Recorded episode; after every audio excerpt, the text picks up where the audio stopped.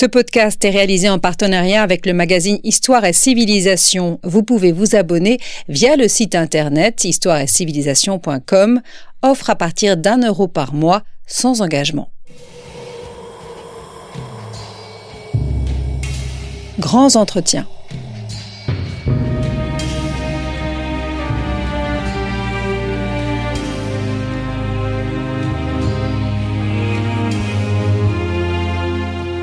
On retrouve Étienne Gros. Bonjour chers auditeurs, merci beaucoup de votre fidélité et bienvenue dans les grands entretiens de Storia Voce. Ce podcast est enregistré dans le cadre de notre partenariat avec la revue Histoire et Civilisation, éditée par le Monde et National Géographique, et sera consacré à l'entreprise au Moyen Âge. Qui sont les entrepreneurs au Moyen Âge Comment gèrent-ils leur affaire? À travers une source inédite, l'auteur nous plonge au cœur du XIVe siècle, dans l'Avignon des papes, pour suivre l'aventure entrepreneuriale de Jean Tesser, artisan cordier. Ce chef d'entreprise, ce commerçant respecte ce proverbe génois. Veuille toujours te souvenir de bien écrire tes affaires, afin qu'elles ne te sortent de la tête, écris-les aussitôt. Il conserve avec minutie les traces de son activité dans son livre de raison, qu'il complète de plusieurs centaines d'actes notariés. Sa maîtrise de l'écrit est essentielle et nous permet de découvrir l'intimité de ses boutiques et ateliers. Bref, d'entrer dans son affaire et de dévoiler ce que les sources médiévales n'offrent que rarement, un homme au travail. Nous suivons sa carrière de gestionnaire, ses réseaux professionnels et d'amitié, à l'échelle d'un quartier, d'une région et même de l'Europe méditerranéenne. Alors pour en parler, je suis ravi d'accueillir Mélanie Dubois-Morestin. Mélanie Dubois-Morestin, bonjour. Bonjour. Alors vous êtes ancienne élève de l'école normale supérieure de Paris, Ulm, agrégée d'histoire, docteur euh, en histoire médiévale et professeur en CPGE littéraire au lycée Gambetta, pardon, Carnot d'Arras. Et nous vous recevons aujourd'hui pour être entrepreneur au Moyen Âge, Jean Tesser, artisan cordier d'Avignon, paru aux éditions Septentrion. Alors, Mélanie Dubois-Morestin, ce livre s'appuie sur une, source inédite. Alors, comment vous y êtes-vous intéressée? Et quelle est cette source aussi, bien sûr? Merci beaucoup de, m'accueillir. Je suis ravie de, pouvoir être là aujourd'hui euh, pour parler de cet ouvrage. Euh, alors effectivement, c'est une histoire un petit peu euh, toujours particulière que celle de la rencontre avec la source en fait, hein, qui va mmh. être l'objet de, de, ces recherches. c'est un peu par hasard hein, des fois qu'on y vient et c'est le, cas finalement pour cette euh, source là puisque en réalité euh, au début de, mes recherches en début de doctorat euh, et même de master en fait je voulais m'intéresser à ce monde des marchands le monde des villes plutôt de la fin du Moyen Âge et puis voilà de pouvoir y accéder peut-être par d'autres biais que des, sources plus communément utilisées. Mmh. Euh, et, donc de pas être cantonné seulement aux, notaires, même s'ils sont toujours une, porte d'entrée extrêmement euh, importante hein, dans ces affaires-là. Et donc en fait c'est euh, un professeur de Paris 1, là où je faisais donc mes études, Philippe Bernardi, qui avait eu accès à cette source, qu'il avait prise euh, d'ailleurs euh, en partie en photo, enfin bref, qui en avait euh, fait la découverte et puis mhm. qui s'est dit, bah, là, il y a peut-être quelque chose à faire et qui m'a proposé de, de m'y intéresser. Donc c'est ce que j'ai fait en master. Et puis en m'y intéressant, je me suis rendu compte qu'il y avait beaucoup à faire en fait autour de cette source-là parce qu'elle avait été pourtant repérée, mais sans avoir été vraiment étudiée en profondeur. Et surtout, l'intérêt, c'est que donc ce livre de raison, dont on va reparler ensuite, mais en tout cas, ce livre de raison n'était pas une source unique. Il était pris dans un ensemble en fait documentaire, euh, beaucoup plus ample que ce que j'avais au départ euh, pensé, donc autour de Jean Tesser. Euh, et donc, euh, finalement, ça permettait d'avoir accès à vraiment euh, une partie importante de son activité, de sa vie euh, à travers des écrits qu'il avait lui-même produits ou bien des écrits qu'il avait euh, fait euh, produire, et qu'il avait ensuite archivés. Donc voilà comment je suis arrivée à cette source de manière un petit peu progressive, en fait. Et, et, comment a-t-elle pu être conservée de manière aussi complète, on va dire, parce que c'est très rare, de ce que je comprends dans les sources du Moyen Âge. Donc comment se fait-il qu'on ait un corpus aussi cohérent? Alors en fait, notre chance, hein, pour parler euh, mhm. de manière un petit peu euh, paradoxale, hein, notre chance, c'est que Jean Tesser euh, est mort sans avoir d'héritier. Euh, en tout cas qui soient ses enfants, et donc auxquels il aurait transmis, euh, en toute logique, euh, l'ensemble de ses archives, parce que effectivement, il nous reste un livre de raison et, des, des, actes notariés, mais ces archives étaient beaucoup plus amples encore que ça. mais il n'a pas pu les transmettre donc à ses enfants, qui sont de toute évidence, pour ce qu'on en sait, donc tous décédés avant lui. Mmh. Et donc Jean Tesser a institué la ville d'Avignon héritière universelle de ses biens. Hmm. Donc en fait, il a transmis l'ensemble de ses archives et euh, une partie de ses affaires euh, à la ville. Et c'est la ville, en réalité, qui a conservé, euh, ses archives parce que c'était une manière pour la ville de pouvoir justifier des, des, redevances en fait indues sur les, les différentes terres possédées par Jean Tesser. Et donc en fait, pour pouvoir récupérer l'essence, sur ces terres, eh bien, il lui fallait les sources euh, qui étaient celles euh, transmises par Jean Tesser. Voilà, donc c'est comme ça qu'il est parvenu. Alors, après cette présentation des sources, quel est le, le contexte politique d'Avignon et de sa région dans cette deuxième moitié du XIVe siècle? Oui, alors on a coutume de, parler d'Avignon comme étant à ce moment-là l'Avignon euh, des papes, hein, donc euh, une présence euh, pontificale en fait qui n'est pas permanente hein, et qui, avec le temps d'ailleurs, finit par disparaître. Mais c'est donc une période pour la, la ville d'Avignon qui est une période de grande activité en fait hein, euh, commerciale, une très grande euh, richesse euh, du point de vue donc de ces de ces artisans. On est après les années les plus dramatiques de la peste et en fait dans ce contexte de la deuxième moitié, enfin deuxième, seconde moitié du, du XIVe siècle, les artisans ont plutôt tendance à, à vivre plutôt bien dans ces dans ces villes marchandes parce qu'ils se retrouvent en moins grand nombre avec des activités qui sont encore assez euh, assez, importante. Et donc, en fait, euh, ils peuvent connaître euh, des ascensions sociales, économiques assez florissantes. et c'est le cas, en l'occurrence, pour Jean Tesser. C'est-à-dire qu'en fait, on est dans un contexte où, contrairement à ce qu'on pourrait croire, on ne ressent pas d'effets négatifs de, de, la peste, par exemple, hein, voilà, dans, cette seconde moitié du XIVe siècle. il n'en parle d'ailleurs pas du tout hein, dans ses sources. Mmh, et, et voilà, donc il y, a, y, a, vraiment une activité politique et économique qui permet euh, l'installation et euh, l'ascension voilà, sociale d'un certain nombre de familles euh, et d'acteurs économiques et sociaux plus, plus largement. Hum. Et si on revient à son activité, alors qu'est-ce qu'un cordier? Quel est le métier du cordier? Parce qu'on peut entendre plusieurs choses dans le mot cordier, donc il y a toute une description dans votre livre. Et voilà, que fait-il? Voilà. Oui, alors effectivement, c'est une question assez technique et, et, effectivement, il y a une partie du, du livre qui revient sur ces question de lexique, en fait, hein, mmh. de, vocabulaire utilisé pour le désigner, parce que c'est une question importante. Euh, alors, il est appelé parfois chanvrier, et puis parfois plus spécifiquement cordier. Et donc en fait, ce sont deux activités bien entendu complémentaires, mais qu'il faut euh, quand même distinguer. Donc le chanvrier, c'est celui qui euh, pour parfois, hein, c'est pas le cas de Jean Tesser, mais qui parfois euh, peut euh, cultiver, euh, faire culture du chanvre, hein, qu'il fait pousser dans des chenevières, et puis qui ensuite, ce chanvre est exploité pour pouvoir être transformé en toile, euh, par exemple, euh, ou bien en cordes, puisque ce sont des cordes qui sont faites en chanvre, ou bien encore en panier. Enfin, il y a plusieurs utilisations possibles. Il ne fait pas que des cordes. voilà, il ne fait pas euh, que, que des cordes, c'est ça. Mm. Et ça, c'est le chanvrier. Et un chanvrier est en fait aussi plus largement un marchand. Hein, parce qu'en mm. général, ces chanvriers eh bien revendent hein, la matière première sous différentes formes. Il y a aussi tout un aspect très technique dans ces éléments-là, donc du fil, de l'étoupe, des, des ballots de, de chanvre. Et euh, ils revendent aussi souvent des toiles hein, quand elles ont été euh, ainsi transformées euh, à partir de la matière première. Et donc, lorsqu'il est appelé cordier, c'est finalement mettre euh, le doigt sur un aspect plus spécifique dans son activité qui est plus large que cela. C'est donc la fabrication des cordes mmh.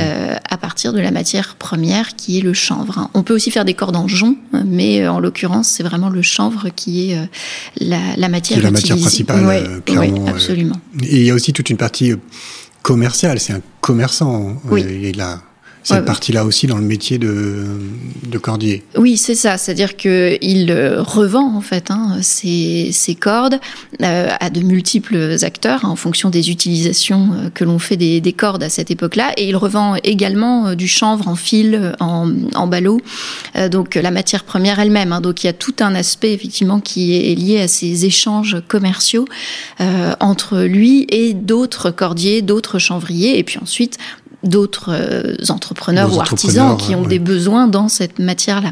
Donc euh, effectivement, il y a tout, cet aspect-là des choses. Il est, euh, à vrai dire, en fait, hein, dans les sources que l'on a, beaucoup plus perçu comme un marchand finalement mmh. que comme le simple artisan parce que voilà son évolution économique professionnelle semble quand même montrer qu'il a acquis une certaine posture hein, de commerçant. Il va déléguer la production. Voilà et il va surtout s'occuper de négoce euh, en réalité. Oui, Et euh, alors comment devient-on cordier? Comment est-il devenu euh, cordier? Est-ce qu'il y a une, justement une notion de lignage? Alors, On disait tout à l'heure qu'effectivement ses enfants étaient morts avant lui, donc justement il ne va pas pouvoir créer la lignée, ce qui nous permet d'avoir la source. Mais voilà, comment le Comment est-on cordier? Comment le devient-on? Mm, mm. Alors, on voit effectivement alors des lignages.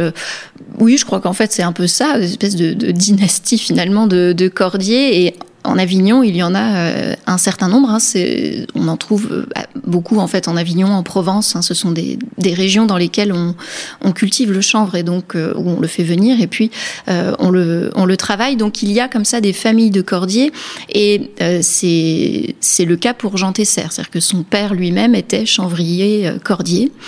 alors il ne s'installe pas dans l'atelier de son père. Alors on ne sait pas pourquoi, hein, mais il ne il ne perpétue pas, on va dire l'atelier la boutique de son père.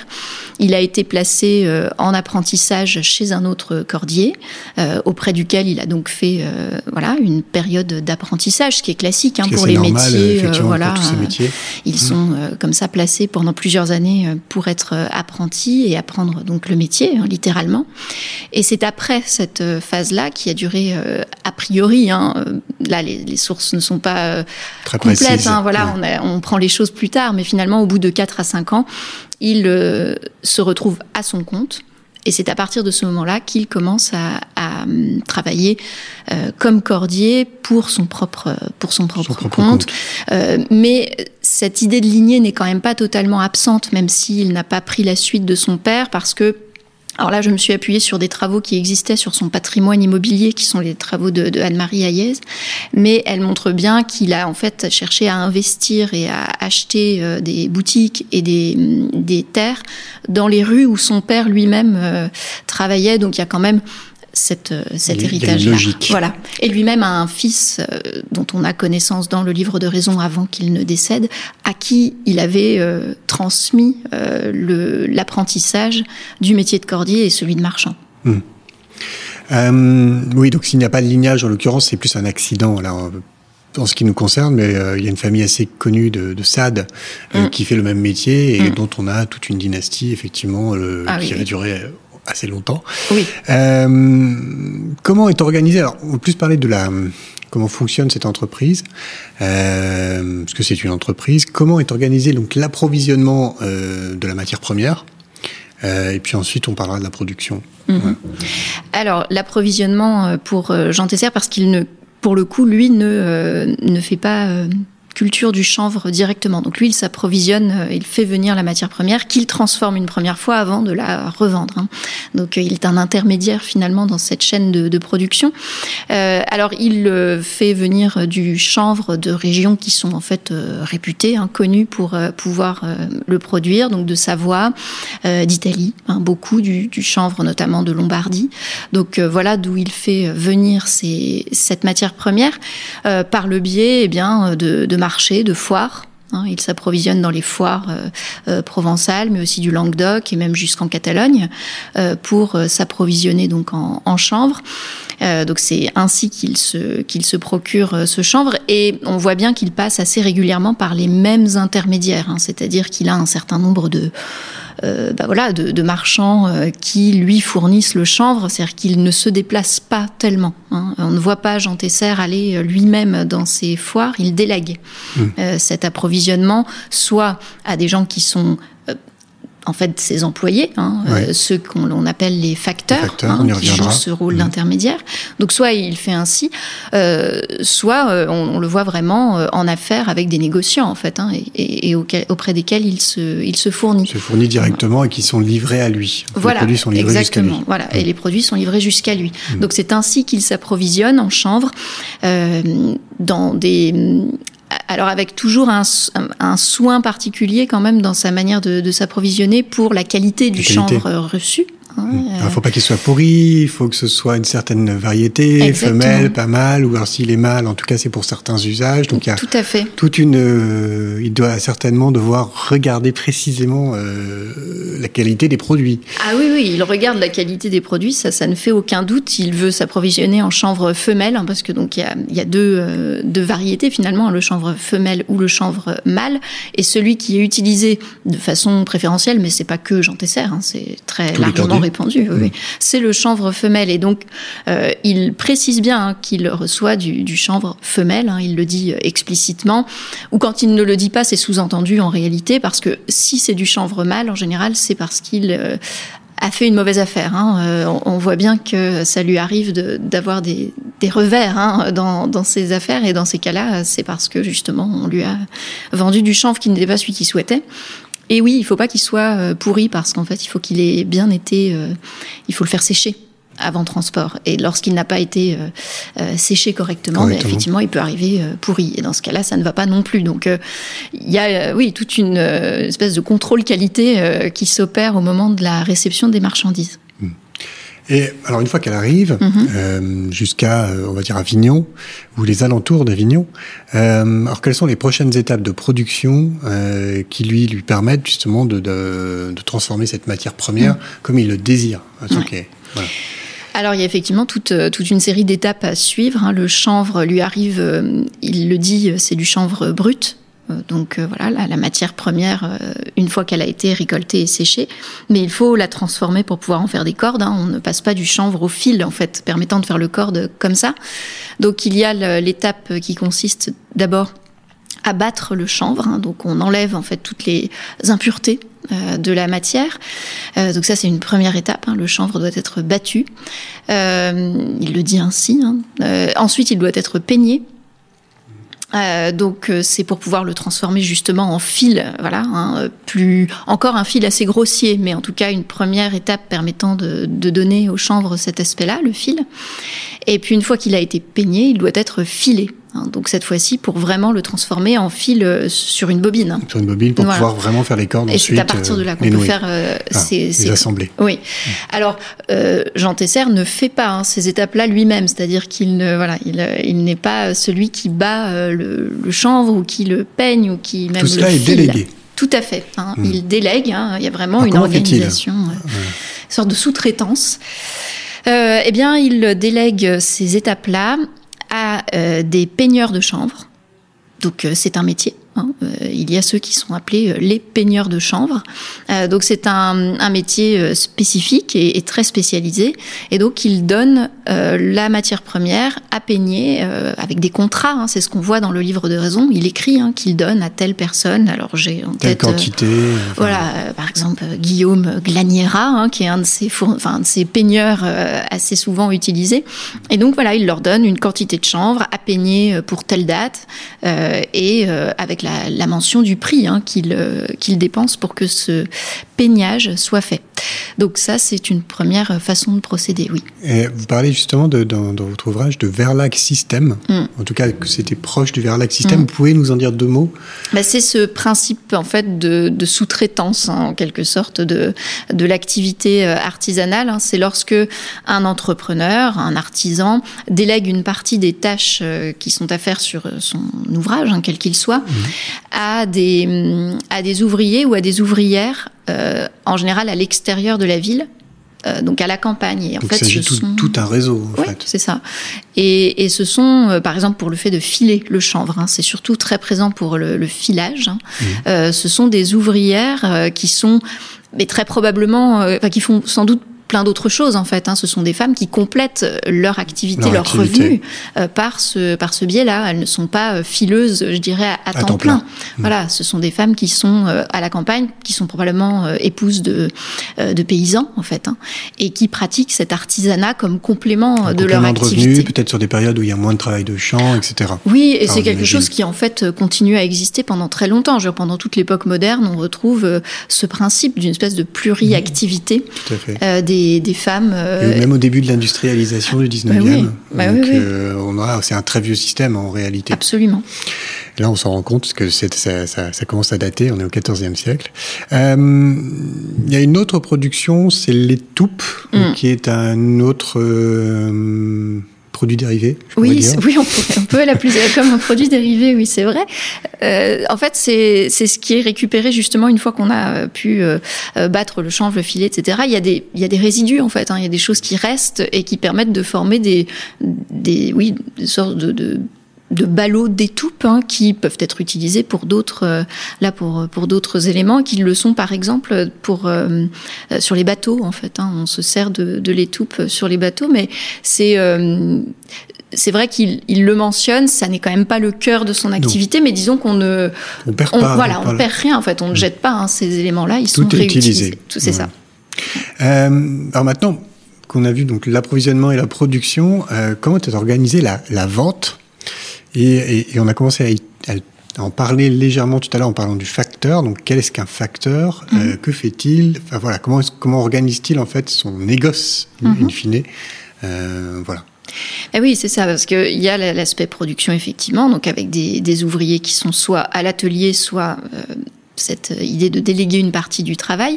Mais une fois qu'il a récupéré les fils et qu'il a produit ses parce que là, pour le coup, la partie corde se fait vraiment dans son atelier. Euh, lorsque ce travail-là est fait, il faut vendre, et pour vendre, effectivement, il passe par des, hum, intermédiaires, donc qu'on appelle des facteurs. On retrouve ça dans de manière très classique. Hein, voilà, c'est pas du tout une, originalité, c'est normal en fait. Hein. Donc il a des, des, facteurs qui sont bien voilà, ces, ces personnes qui l'emploient euh, qui ne sont pas du tout euh, utilisés ou très peu pour l'artisanat lui-même, mais qui sont vraiment des gens qui sont employés pour se rendre dans les foires, aller sur les marchés, euh, aller vendre la marchandise, aller acheter des matières premières. Enfin, ceux qui jouent ce rôle finalement de oui d'intermédiaire entre le cordier lui-même, qui ne se déplace vraiment plus tellement, et ben, ses clients ou ses fournisseurs. Ses fournisseurs aussi. Voilà, donc, ce sont se déplacer, c'est-à-dire qu'ils peuvent se déplacer assez loin en réalité. Ah oui, oui, tout à fait. Ils vont dans des foires qui se trouvent euh, bah, en Savoie, en Haute-Savoie, ou bien euh, euh, en Provence, plus au sud, ou bien en, en, Languedoc. Hein, ça, c'est les, foires de, de Languedoc sont aussi fréquentées, et jusqu'à Barcelone. Donc c'est, ce sont ces facteurs qui partent. Hein. Il ne part pas lui-même. Ça, c'est vraiment quelque chose qu'on retrouve. Alors il y a sans doute un biais des sources, hein, dans la mesure où le livre de raison conservé est celui qui porte sur euh, un nombre d'années finalement assez restreint, même si c'est une source rare, on mm. regrette qu'il n'y ait pas tout le reste. Euh, mais comme ça porte que sur une période de, dix années... C'est la fin de carrière, enfin je... Bah voilà, c'est ça, il est installé depuis longtemps, et mm. donc euh, peut-être qu'avant il le faisait lui-même. C'est possible, et puis par ailleurs ce que je comprends du livre de raison de votre analyse, et corrigez-moi, c'est qu'il note ce qu'il doit savoir, c'est-à-dire ce, qu'il doit, ce dont il doit se souvenir. Donc on pourrait même imaginer qu'il ait voyagé, mais que comme c'est lui qui voyageait, il n'avait pas besoin de mettre par écrit tout. Ça pourrait être une option aussi. Ah ben, en fait, on, oui, c'est ce principe de l'aspect transactionnel. En fait, mmh. les transactions euh, dont on a connaissance par la source ne sont qu'une partie euh, de mmh. ces activités. Donc toutes les transactions orales ou alors des transactions qui seraient passées sur un autre écrit parce que mmh. on le voit bien quand on tient nous-mêmes des listes ou des papiers euh, on garde pas tout garde pas et puis euh, euh, il y a plein de choses qui peuvent être finalement invisibles voilà mmh. pour l'œil de, l'historien et c'est probablement le cas évidemment mmh. alors un cordier Enfin, Jean Tesselou est donc un cordier. On a vu comment fonctionnait son entreprise. Est-ce que déjà ça représente des volumes importants cette activité? Euh, voilà, ou est-ce qu'on est sur une petite entreprise? Enfin voilà, comment vous, évalueriez ça? Alors c'est difficile à évaluer mm. parce que parce qu'on manque de points de comparaison euh, vraiment. Mmh. Ah, par rapport à Oui, qui permettrait de dire si en volume c'est vraiment beaucoup ou pas. Et l'autre problème, c'est que le, le, livre de raison n'est pas un livre uniquement de contes. Et donc, il est très difficile de faire des sommes, de, de réussir à établir un bilan. donc, que ce soit un bilan chiffré du point de vue de ses profits ou d'un bilan chiffré en termes de, même de quantité. C'est très difficile en fait d'établir une balance un peu commerciale finalement de, de ces activités. En tout cas pas avec précision. Ah non. Et donc euh, on, a bien du mal à, à estimer parce que c'était pas son objectif du tout. Hein. Il cherche pas à faire des comptabilités qui seraient euh, une manière de faire un bilan comptable. On va y revenir, mais oui, en effet. Et donc euh, du coup bah, pour nous c'est difficile d'estimer ça. Ce que l'on peut dire quand même, c'est plutôt par rapport à ses revenus. Euh, ses revenus le placent tout de même dans une élite euh, de sa ville. Et donc, en volume, on est quand même sur une activité qui est euh, conséquente. Euh, voilà. Et le fait qu'il se rende dans des foires qui sont tout de même assez lointaines, notamment à Barcelone, prouve aussi euh, qu'il y a là un rayonnement quand même de son activité qui n'est pas du tout euh, négligeable. Donc ça n'est pas une toute petite affaire. Hein. Euh, donc euh, ce serait difficile de donner beaucoup plus de précision que ça, mais c'est en tout cas un, marchand d'une certaine envergure, sans être évidemment un très grand commerçant euh, de l'envergure de, certaines compagnies commerciales ou bancaires italiennes de la même époque. Mm. justement, vous avez commencé à le dire, il fait partie de l'élite urbaine et il va diversifier ses activités. Alors voilà, donc comment, que, quels sont ses autres je veux dire intérêt, fonction.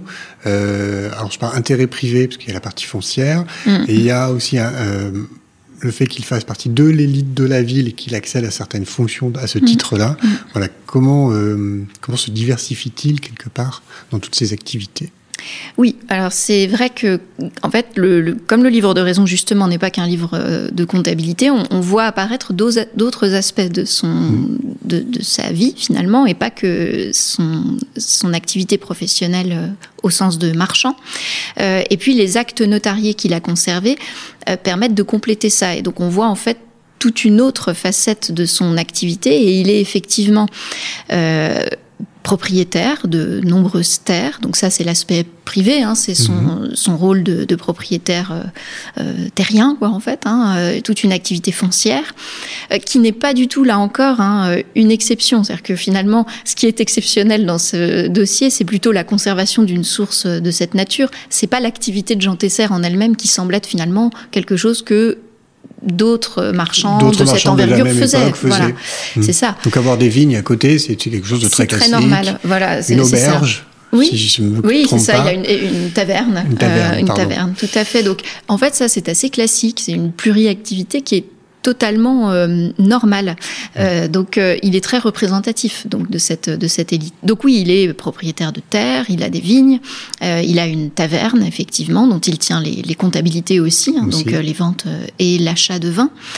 et puis il a toute une activité publique. Euh, là encore, c'est assez normal et on retrouve à ses côtés euh, bah, justement euh, des membres de la famille des Sade dont on parlait tout à l'heure, ou mhm. encore la famille des Lartessus, qui est une grande famille de chanvriers, là aussi, un mhm. cordier.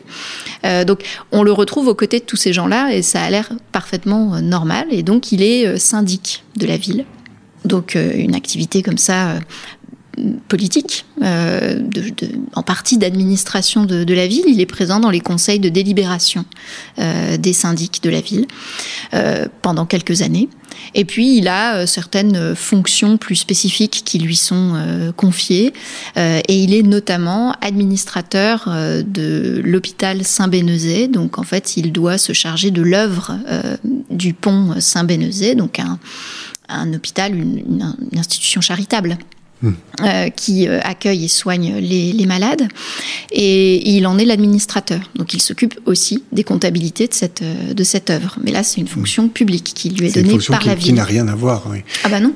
mais par contre, dans le livre de raison, on va retrouver effectivement la le suivi de, de cette œuvre Mhm. à côté d'autres éléments euh, qui sont liés au chanvre et puis en même temps d'autres notes sur euh, des éléments de patrimoine qui n'ont rien à voir avec le, le métier de cordier. Donc tout ça va être assez mélangé. C'est- Oui, c'est ça. Et c'est bien pour ça donc euh, qu'on peut l'appeler livre de raison. C'est parce que euh, il n'est pas, un- ce n'est pas un livre spécialisé uniquement dans le domaine qui serait celui de, de lui en tant que cordier, voilà, Ouais. Avec des comptabilités très très suivies et très linéaires. Finalement, ça n'est pas comme ça que ça se présente. C'est quelque chose qui est hétérogène dans son contenu. Donc c'est un qui manuel. correspond à sa euh, vie en réalité. voilà, voilà. Et donc c'est un manuel qui rassemble des éléments hétérogènes. Et c'est en fait ça qui permet de l'appeler livre de raison, avec l'idée de raison entendue au sens latin du terme, ratio, hein, c'est-à-dire euh, tout ce qui renvoie à l'idée de- d'organiser, de, euh, de mettre en ordre quelque chose. Et donc en fait, euh, la ratio, ça peut être le calcul, mais ça peut être aussi juste le fait de, de mettre en ordre quelque D'être chose. au clair sur ce qu'il y a à faire, Voilà, ce qui a été voilà. fait, mais c'est pas euh, de se rendre raison à soi-même de ses pas un livre de activités. comptabilité, Eh ben somme. non, Voilà. voilà. voilà, Et donc c'est pour ça qu'on y trouve aussi effectivement son œuvre euh, en tant qu'administrateur de l'hôpital et euh, tous les aspects liés à son activité foncière. Alors, vous êtes bien à l'écoute de Storia Voce. Je reçois Mélanie Dubois-Morestin, agrégée d'histoire et professeure en CPGE littéraire au lycée Gambetta Carnot d'Arras. Ce podcast vous est offert par notre rédaction avec le soutien de l'association Storia Voce, qui existe toujours. Vous pouvez continuer à soutenir l'association via la page d'accueil de son site. Alors, pour continuer euh, notre discussion, euh, Jean Tesser va écrire, classer, compter, euh, Maîtrise-t-il réellement bien l'écrit et comment s'en sert-il? Alors oui, oui, il, il maîtrise vraiment bien l'écrit. Euh, c'est quelqu'un qui en fait euh, écrit toute sa vie, voilà, qui, qui a été formé hein, euh, auprès de son, de son maître hein, lorsqu'il euh, il est devenu lui-même cordier. En fait, il a dû être formé à ce moment-là et il y a une mention indiquant qu'il tenait déjà les comptabilités pour ce, ce maître hein, auprès duquel il a, il a été formé. Donc, il a pratiqué comme ça euh, l'écrit toute sa vie et le livre de raison conservé n'en est qu'une qu'une infime partie, hein, même si c'est déjà très riche. En fait, ce n'est qu'une partie de tout ce qu'il avait produit et qui n'a pas euh, été conservé. Donc, euh, c'est quelqu'un qui manie l'écrit euh, avec euh, une certaine expertise, en fait, hein, qui, euh, qui a des compétences euh, poussées en la matière, puisque euh, il tient des, des écrits. Alors évidemment, c'est quelque chose qui euh, nécessite d'être, euh, vu- enfin, vu. Hein, donc c'est pour ça que dans le livre, il y a aussi des, pas mal d'illustrations, parce que c'est nécessaire de se rendre Mhm. compte de ça euh, d'un point de vue euh, vraiment euh, visuel. Mais il tient ses écrits de façon très minutieuse. Il est capable d'écrire avec une certaine euh, clarté. Hein, voilà, Mhm. il organise ses pages de façon euh, très claire. Euh, même lorsqu'il est obligé de faire des ajouts, il euh, s'efforce de faire en sorte que ça soit toujours très Il laisse lisible. des marges Il laisse des marges sur les côtés, il laisse de la place après chaque notice, c'est-à-dire après chaque euh, transaction euh, ou entrée euh, qu'il souhaite faire pour euh, l'une de ses activités. Et donc il laisse de la place, il trace des traits hein, pour séparer les, les différentes catégories de son livre. Euh, il euh, va mettre les, les années euh, à l'intérieur d'un cadre pour qu'on les repère bien euh, dans son livre. Euh, il va euh, tracer parfois, lorsqu'une mention le, nécessite, il va tracer une petite main en marge pour euh, indiquer l'importance de telle ou telle transaction. Donc il y a un soin en fait pour que son écrit soit extrêmement lisible et puisse être un outil en fait pour lui, puisque l'écrit est un outil. Et donc il est capable de manier ça. Et cette expertise, cette compétence particulière dans l'écrit explique sans doute aussi que lui soient confiées des missions publiques telles que l'administration de l'hôpital Saint-Bénezet, parce qu'en fait, il fallait quelqu'un qui soit capable, mais comme sans doute beaucoup des syndics en fait de la ville, de manier l'écrit, les comptabilités et d'être euh, ainsi capable de vérifier euh, des transactions de toute nature. de toute fait. nature, à la fois leur contenu et leur montant, Absolument. euh, pour vérifier. Et il écrit en quelle langue? Alors, il écrit en provençal, donc c'est provençal médiéval, euh, c'est-à-dire donc en langue vernaculaire. hein. Vernaculaire. Euh, il n'écrit pas en latin. En revanche, les actes notariés qu'il conserve, eux, sont rédigés en latin euh, par les notaires. Euh, et donc, ça signifie que, bien entendu, il maîtrise aussi euh, le latin. Donc, il, il y a euh, évidemment euh, une compétence euh, linguistique, hein, Linguistique aussi, supplémentaire. Bien sûr. Mais qui, là encore, semble être assez commune. hein. Oui, C'est-à-dire que... qui est normal pour l'époque. Oui, oui, oui, Ouais. tout à fait. Alors on est en vieux provençal, je précise d'ailleurs pour ceux que- qui ont envie de lire du vieux provençal, vous Oui. pouvez euh, aussi vous procurer ce livre et vous verrez, euh, c'est tout à fait Enfin, j'ai beaucoup aimé cette partie-là. En tout cas, j'ai essayé parfois de déchiffrer. C'est vrai que c'est pas facile. voilà. Euh, Est-ce que euh, dans ce livre, dans ce rapport à l'écrit, il y a aussi une idée de et dans quelle mesure euh, de transmission du patrimoine? Mm. Alors oui, hein, et ça rejoint un peu l'idée, euh, dont, enfin, ce dont on parlait tout à l'heure à propos mm. d'un lignage. Il y a bien sûr cette volonté de transmettre, euh, et ce qui le montre bien, c'est que son fils, dans, dans le livre de raison, dans la première année, euh, son fils n'était pas mort à ce moment-là, -hmm. et donc euh, son fils écrit lui aussi dans le livre, c'est-à-dire que les 30 premières pages, hein, les 30 premiers folios, sont rédigés non pas par Jean Tesser, mais par son fils. Euh, qui donc est là aussi en fait euh, sans doute en train d'être formé par son père parce que par, les, par, différentes sources, on peut estimer à peu près son âge, hein, et donc euh, il est encore jeune, hein, son fils. Alors pas, c'est pas un adolescent non plus, mais en tout cas c'est un, un, jeune homme, et donc euh, il est euh, toujours en train d'être formé par son père, et il participe à l'écriture. Ça montre bien cette volonté de transmettre, hein, c'est-à-dire qu'il transmet non seulement un savoir-faire, euh, d'artisans, mais aussi un savoir-faire d'hommes d'affaires, en tout cas d'entrepreneurs, de, de, marchands, qui doit savoir manier les écritures. Et donc, il apprend ça à son fils pour que ça puisse être. Ça fait même partie des compétences essentielles, j'imagine, qu'il ah bah aurait oui. voulu, enfin qu'il a essayé de lui transmettre, du moins jusqu'à son décès. Absolument.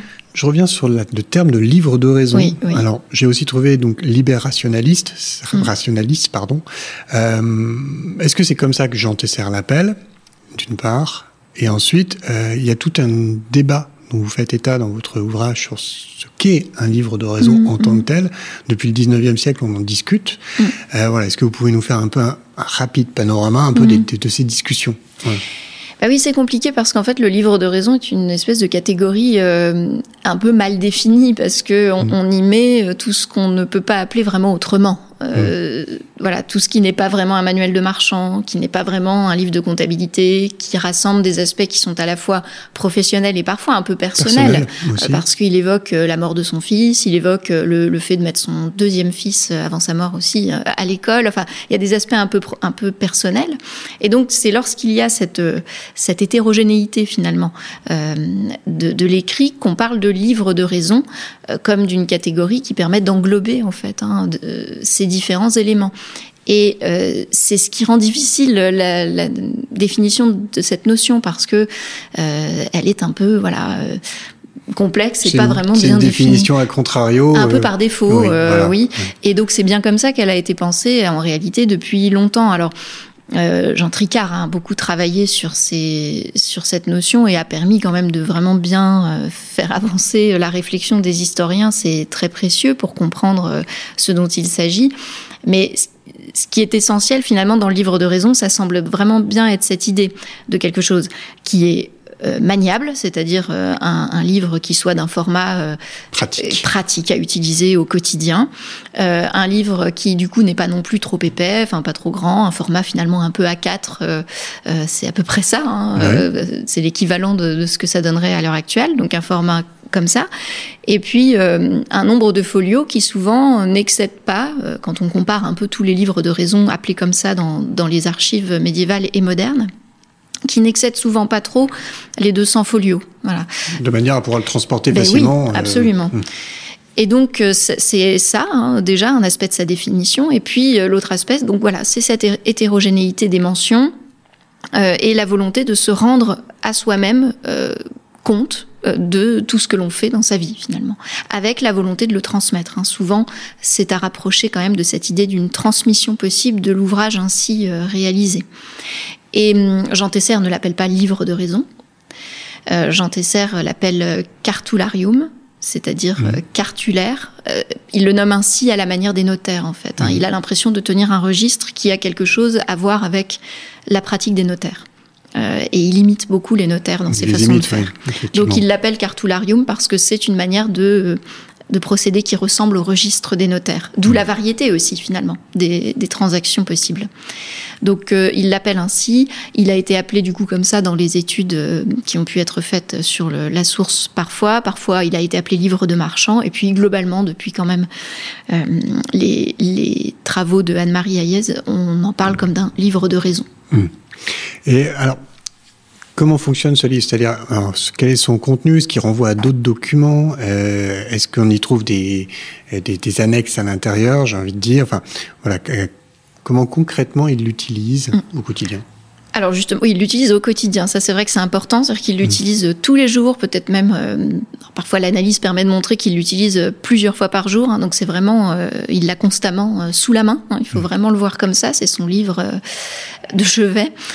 donc, il, il écrit tous les jours sur le livre et il ne cesse effectivement de, de renvoyer à d'autres écrits. Et c'est ça qui permet prendre conscience de la richesse en fait hein, de ces archives et c'est là qu'on déplore le fait de n'avoir que ce livre finalement c'est qu'il tenait euh, des dizaines d'autres livres et donc il mm. renvoie à tous ces livres il dit euh, bah, ça on peut en trouver trace dans mon livre de l'année 1357 euh, dans, ce qu'il dirait son cartularium de la, des années antérieures il y a une référence il va, voilà, il va dire bah, voir page temps parce que c'est ce qu'il mm. fait hein. il dit voir à la page donc il note les pages absolument il note les pages auxquelles mm. on pourrait retrouver euh, telle mention parce que peut-être qu'il y a un débit en cours en fait euh, mhm. depuis longtemps et donc il se dit bah ah oui ça je l'ai à telle page de, mon ouvrage euh, de telle année et il fait comme ça sur un, grand grand nombre de livres en fait il renvoie à de nombreux livres donc ça a permis de, reconstituer comme ça et grâce aussi à son inventaire après décès de reconstituer en fait l'existence de plus de, de 10 hein, entre 10 et 15 autres, livres, qui devaient être comparables à ce livre qui lui couvre les années 1370-1377.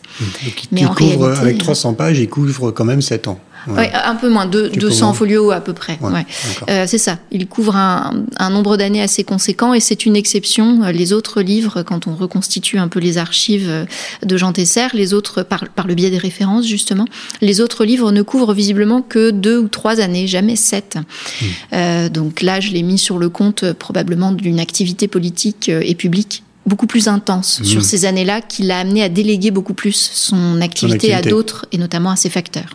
Donc, si, si eux-mêmes ont tenu des livres par ailleurs, eh bien forcément, lui a moins écrit. Mais donc voilà, il y a en permanence des références et il fait des références aussi à l'intérieur de son livre. C'est-à-dire, il va dire, bah, voir à la page temps de ce cartulaire. Et quand on vérifie, c'est toujours juste, il ne se trompe pas, c'est toujours exact. Hein. On peut, on peut tout bien vérifier. Où en est chacune des choses, les quittances, les bifs quand ah c'est payé. Enfin, il, voilà, il tient à jour son il livre. Tient à jour, en permanence. Euh, dans le livre aussi, on trouve des, alors des contrats de travail. Oui. Euh, alors voilà, comment fonctionnent justement les, les, relations de travail avec les gens de son atelier? Alors je parle pas des gens qui sont en, campagne et qui mmh, travaillent pour mmh. lui de manière presque indépendante, j'ai envie de dire, enfin sous forme de vraiment un contrat d'ordre, mais vraiment les gens qui sont dans l'atelier au quotidien, qui souvent ils forment. Oui. Voilà, donc cette relation, donc voilà comment formaliser les contrats et comment ça fonctionne avec ces ouvriers là.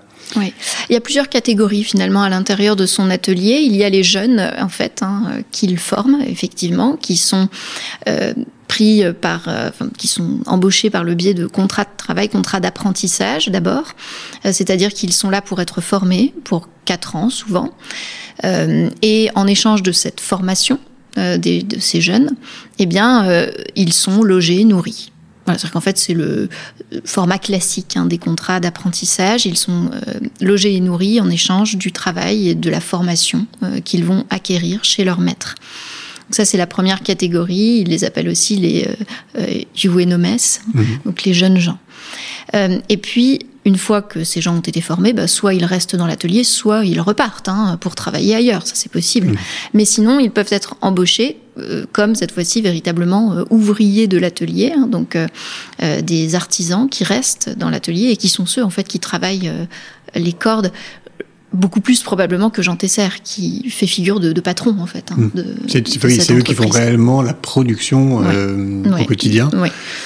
Hmm. Donc on a ces, ouvriers-là euh, qui sont on a très peu de contrats de travail dans le livre de raison, mais lorsqu'il y en a, hein, vraiment, c'est quelques, ça se compte sur les, doigts d'une main, mais hmm. euh, lorsque c'est le cas, il, il indique qu'il les embauche en général pour un ou deux ans c'est rarement plus. Mmh. Euh, et ces contrats sont éventuellement renouvelés. Renouvelés. Et puis les tarifs, enfin voilà, Tout à fait, avec euh, le salaire. Le salaire, attaché euh, et puis le fait qu'il soit hébergé aussi, qui peut être oui. précisé. Oui, oui, absolument, parce mmh. que le, le Cordy, Jean Tesser, a plusieurs maisons et plusieurs boutiques, et donc on se rend compte que les, les ouvriers, pour, pour beaucoup d'entre eux, sont, sont logés. Mmh. Oui.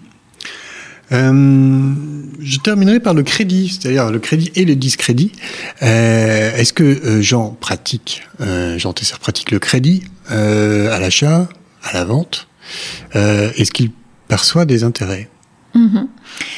Alors oui, il pratique le crédit, je dirais même que c'est le mode de fonctionnement normal de toute cette activité marchande. Et presque heureusement, parce que s'il ne faisait que des ventes au comptant ou des achats au comptant, eh bien, on n'aurait rien, ou presque rien, comme trace de son activité. Oui, c'est quand- justement... Quand la transaction est faite sur le moment, finalement, il n'a pas besoin de l'écrire dans son livre. Et oui, et sans doute qu'il y a Mm. beaucoup de transactions qui ne sont pas visibles parce qu'elles sont payées au comptant. Au comptant pardon. Donc, euh, oui, il pratique le crédit euh, tout le temps, tous les jours. Euh, donc, en général, ça, se, ça court sur très peu de temps, hein, quelques jours en fait. Hein. Il vend une marchandise et puis c'est le facteur euh, qui va venir le payer. hein. donc, le facteur de l'autre euh, euh, marchand ou artisan qui vient le payer. Ou alors, eh bien, il va pouvoir du coup se fournir en pain. Euh, chez euh, la boulangère parce que Il y a des elle lui doit euh, Oui, telle chose pour deux cordes qu'elle lui a acheté euh, quelques jours auparavant. Donc en fait, c'est tout un, un ensemble de transactions enchaînées, enfin voilà, le- les unes aux autres, imbriquées, voilà, les Mmh. unes aux autres. Et donc euh, c'est ainsi que ça fonctionne. Donc oui, il pratique le crédit. Et il est important d'être payé. C'est pour ça qu'il tient euh, à jour ainsi, qu'il barre lorsque ça a été euh, payé. Payé. Euh, et lorsque ça ne l'a pas été ou pas dans les temps, eh bien, il évite de faire affaire à nouveau avec ces personnes-là. Et en général, un mauvais payeur, on ne le retrouve pas dans Oui, oui, on les transactions suivantes. Ouais. Oui. Oui, parce qu'il y a une petite aventure, notamment avec pour qu'on crée une compagnie avec deux de ses hum, anciens ouvriers ou Oui. qui, qui, qui avortent parce qu'effectivement ils trouvent pas satisfaction et là euh, on les voit plus. Ah oui, oui, oui, oui. Là, c'est ça. hein, normal. Une association avec deux anciens facteurs qu'il a en fait pris comme associés. Donc là, c'est une volonté de partager les, à la fois le, le capital investi et les bénéfices. Et la- l'affaire se termine très mal. Très hein. mal et très vite. Très vite et Mm. par un procès en fait hein, qui l'oppose à, à ses anciens associés et anciens facteurs et donc euh, on voit bien que les revenus d'une année ont été euh, très très faibles par rapport aux revenus qu'on arrive à reconstituer par ailleurs donc il a vraiment euh, perdu de l'argent Mm. perdu de hein, l'argent dans cette affaire. là oui, oui. Et alors pour revenir à la question, est-ce qu'il perçoit des intérêts? Est-ce que déjà on les appelle comme tels?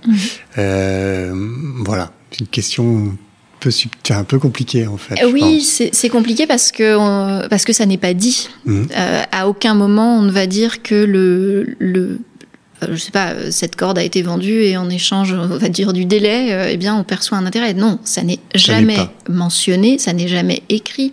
Et pour autant, il est évident que l'on que l'on pratique le crédit à intérêt. Euh, c'est pas euh, euh, du tout une affaire de, on ne fait pas l'aumône, hein, et donc euh, c'est évidemment avec intérêt. Alors c'est difficile à estimer parce qu'en fait. euh, il ne le dit pas clairement et lorsqu'il mentionne le prix de la marchandise en question, l'intérêt est compris dedans. Donc on ne peut pas percevoir la différence entre le prix à payer et le prix réellement payé avec un intérêt euh, qui se verrait.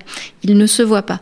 Ce que l'on sait, c'est que en général, à cette époque-là et dans ces milieux-là, un taux d'intérêt autour de 10 à 15% n'est pas du tout euh, exceptionnel. Donc il est probable hein, qu'il le fasse ainsi. C'est encore plus difficile à estimer dans la mesure où, comme il y a des transactions imbriquées, euh, eh bien, si on lui a permis d'acheter euh, plus de choses en échange parce qu'il y avait un intérêt en cours, là encore, on ne peut pas du tout Ouais, c'est plutôt comme ça que ça se passe en réalité, oui. c'est qu'on gonfle un petit peu le, le, le- comment dire, la dette euh, pour pouvoir récupérer plus de marchandises et finalement c'est comme ça qu'on retrouve un intérêt. euh, Absolument. mais c'est très indirect. Voilà. C'est très indirect, Mm. mais euh, mais c'est très très répandu et encore une fois euh, tout à fait normal. Voilà, c'est pas euh, mal vu du tout. hein. Il y a quelque chose de très logique à fonctionner comme ça. Bien, merci beaucoup. Merci, Merci Mélanie euh, Dubois-Morestin d'avoir répondu à nos questions. Euh, alors je rappelle donc, que vous êtes ancien élève de l'École normale supérieure euh, de Paris, agrégé d'histoire, docteur en histoire médiévale et professeur de CPGE littéraire au lycée Gambetta Carnot d'Arras. Nous vous recevions aujourd'hui pour Être entrepreneur au Moyen Âge, Jean Tesser, artisan cordier d'Avignon, paru aux éditions Septentrion. Il me reste à vous remercier, chers auditeurs, pour votre fidélité et à bientôt pour un nouveau numéro de nos grands entretiens. Je vous souhaite une excellente semaine.